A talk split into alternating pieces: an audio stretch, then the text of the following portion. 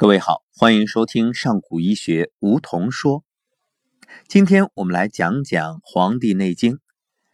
当然，各位千万别误会，讲《黄帝内经》，以我现在的修为，那是断断不能的，因为还没达到这样的水平，更不可能给大家去深邃的解读一切。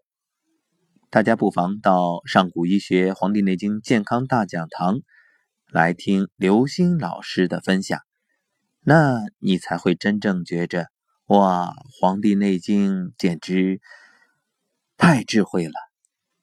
跟着刘星老师那份旁征博引、引经据典、洋洋洒洒，给你讲阴阳、辨五行，让你真正的恍然大悟。原来我们的老祖宗真的太智慧了。有朋友或许要问了，那你讲不了今天说什么呀？说什么呢？我来给大家说《黄帝内经》的十条精华，给各位呢算作一点点的提示，让大家能够从这十条精华里啊，先去感知和感受。《黄帝内经》的深邃与智慧，也许你就有了兴趣。以后等到在课堂上再听刘星老师讲的时候，那一一对应，你就有更加深刻的理解，当然也更容易找到那个点。好，十条精华的第一条是天人合一。顺应天地。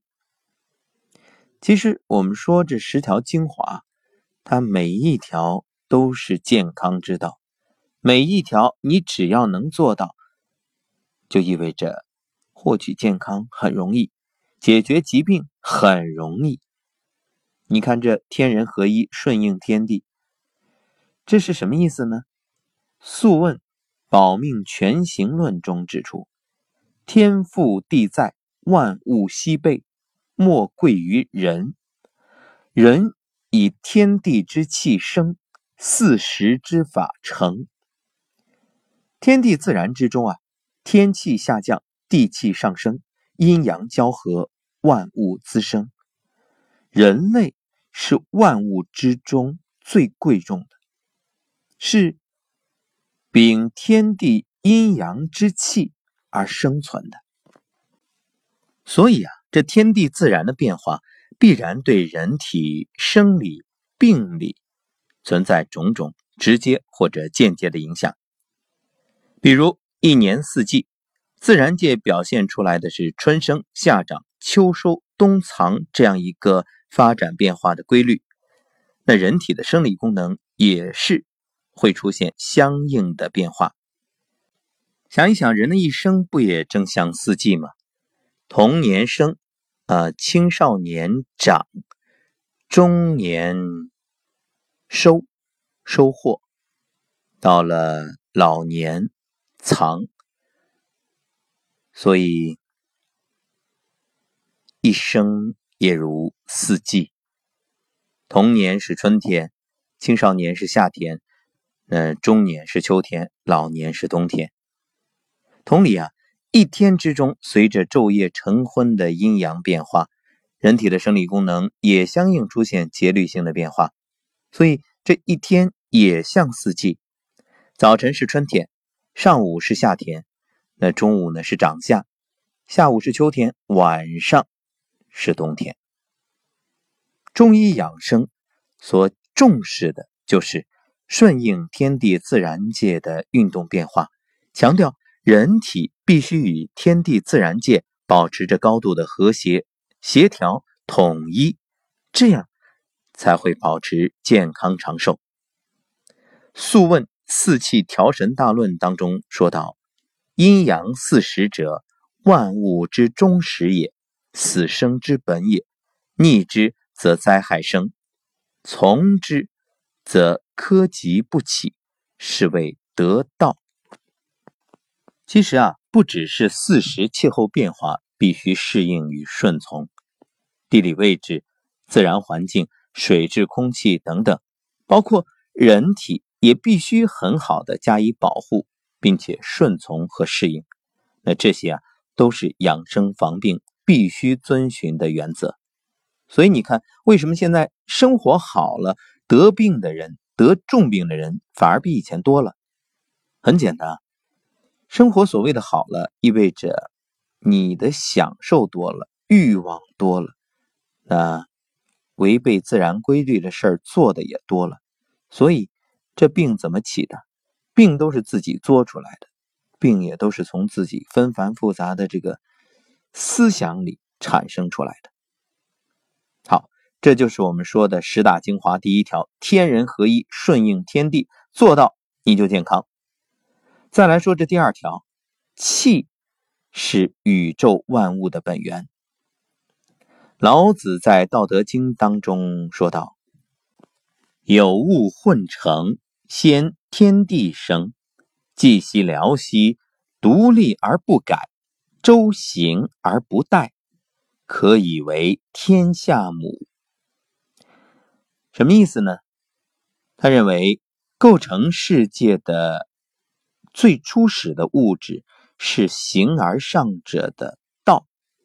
那这种原初的物质啊，也可以称为气。那《黄帝内经》受到这些学说的影响。就形成了观点，认为气是宇宙万物的本源。太虚辽阔，照基化元，万物滋始，五运中天。在天地还没有形成之前，就有了气，充满太虚而运行不止，然后才生成宇宙万物。这其实揭示的是天体演化以及生物。发生等自然法则，在宇宙形成之前是太虚，太虚之中充满着本源之气，这些气便是天地万物化生的开始。由于气的运动，从此有了星河七曜，有了阴阳寒暑，也就有了万物。阴阳五行的运动，总领着大地的运动。变化和万物的发生与发展，这就是十大精华的第二条：气是宇宙万物的本源。第三条呢，法于阴阳，合于术数，食饮有节，起居有常。那这十六个字什么意思呀？可以说，这十六个字你要真能做到，保证万病不生。阴阳者，天地之道也，万物之纲纪，变化之父母，生杀之本始，神明之福也。所以治病必求于本。你看现代人治病是怎么治啊？基本上都是赶紧把症状消除，求医问药，总想着能有一味灵丹妙药吃下去就好了。但是你知道，你用的那些药，包括我们所说的输液，其实。只是消炎，消炎消的是什么？消的是你看得见的东西。那解决不了的是你看不见的问题，而看不见的问题，归根结底谁造成的？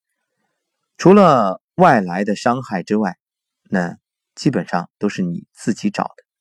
所以中医讲，这内因治病的因素啊，内因就是七情，外因呢是六淫。七情：喜怒忧思悲恐惊。六淫呢？风寒暑湿燥火，所以无论七情还是六淫，实际上都和你自己的选择有关。那我们再来看看上古之人，他们如何养生。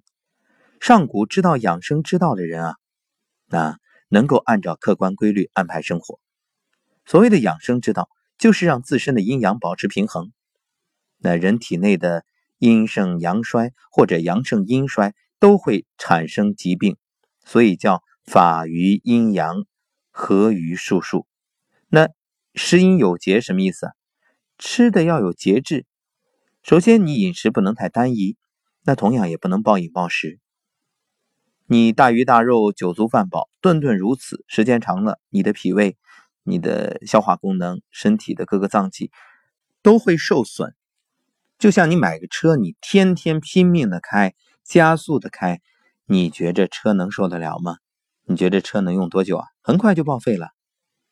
而起居有常，则是起居作息上同样有规律，不要熬夜，因为经常熬夜造成人体内的生物钟紊乱、内分泌失调，会带来一系列的问题。不能过于透支你的身体，像现在人的各种疲劳，所以积劳成疾太多了。年纪轻轻的就患上很多老年病，实际上都是自己做的。所以，如果能做到这十六个字，那么人的外形和体内的元气就会得到颐养。所以，懂得养生之道的人能够活到百岁。那么，现在人你看对养生都不以为然。你给年轻人讲养生啊，他都觉着跟我讲啥呀？老了再说呗。养生都是老年人的事儿。问题到老了，你身体已经走下坡路了，你欠的太多了，你根本还不上啊。所以还有。饮酒无度，以消耗和糟蹋自己的身体，呃为享乐，还经常的醉酒之后行房，也就是男女之间的这种性行为，那你为所欲为，无节制的耗散先天的精气，所以像性欲过强或者过多性生活的人。就是在消耗生命的本源。那节制性欲、固精保气，就是重要的养生之道。所以你看，现代人是不顾身体，过分的使用精力，图一时之快。可以说啊，所有寻欢作乐的方式，只要过度，都是有悖于养生之道。所以呢，很多人五十岁就变成中年了，实际上五十岁还是年轻的。怎么能叫中年呢？因为人的寿命一百二正常，那你说中年七十岁才能算作中年呀？这就是十大精华的第三条：法于阴阳，合于术数，食饮有节，起居有常。第四条：清静内守，调和情绪。主张以调养精神思维活动。作为主要途径来保养生命，益寿延年。认为精神是生命活动的主宰，神静则对抗衰老，延年益寿。人的思虑智智及魂啊，这里所说的智两个，第一个是智慧的智，呃，第二个呢是志向的志。那这些呢都是由精神主导的，所以主张神气清静内守，不宜躁动妄耗。强调清心寡欲、益目静耳、调摄神志、顺应四时，常练静功，以保持神气清静，促进健康。所以你看啊，无论是站桩、打坐，所有这些养生的方法，都是教你去静养内守。因此，这第四大精华就是精静内守，调和情绪。第五精华是人有三宝：精气神。其实，人体从本质上说，三样东西：精、气、神。养生从根本来讲，也就是只要养精、养气、养神。如果你能把握住精气神的养生，这就是最本质、最有效，更是最正道的养生。那离开这三条，你说养生，那都不是正统，也就意味着事倍功半。养精呢，是养生的基础。养气是养生的路径，养神是养生的关键。只有精气神一起养，用气连通精和神，身体才能阴平阳密，健康才能持久。所以这第五大精华，人有三宝：精气神。好了，《黄帝内经》的十大精华，今天我们的上篇先讲五个，明天再讲另外五个。当然，所谓十大精华。不是说你听完这十条你就懂《黄帝内经》了，那还差得远呢。这不过只是让各位呢先行的了解，然后产生浓厚的兴趣。《黄帝内经》那你是要倾尽一生去研读的每读一遍都会有不同的感触可以说每读一遍都会有新的收获。好所以呢安下心来踏踏实实不要东奔西走也不要到处外求只要静心的去领会黄帝内经的这种深邃你会发现养生很简单。感谢收听本期上古医学梧桐说我们明天会聊接下来的另外五条。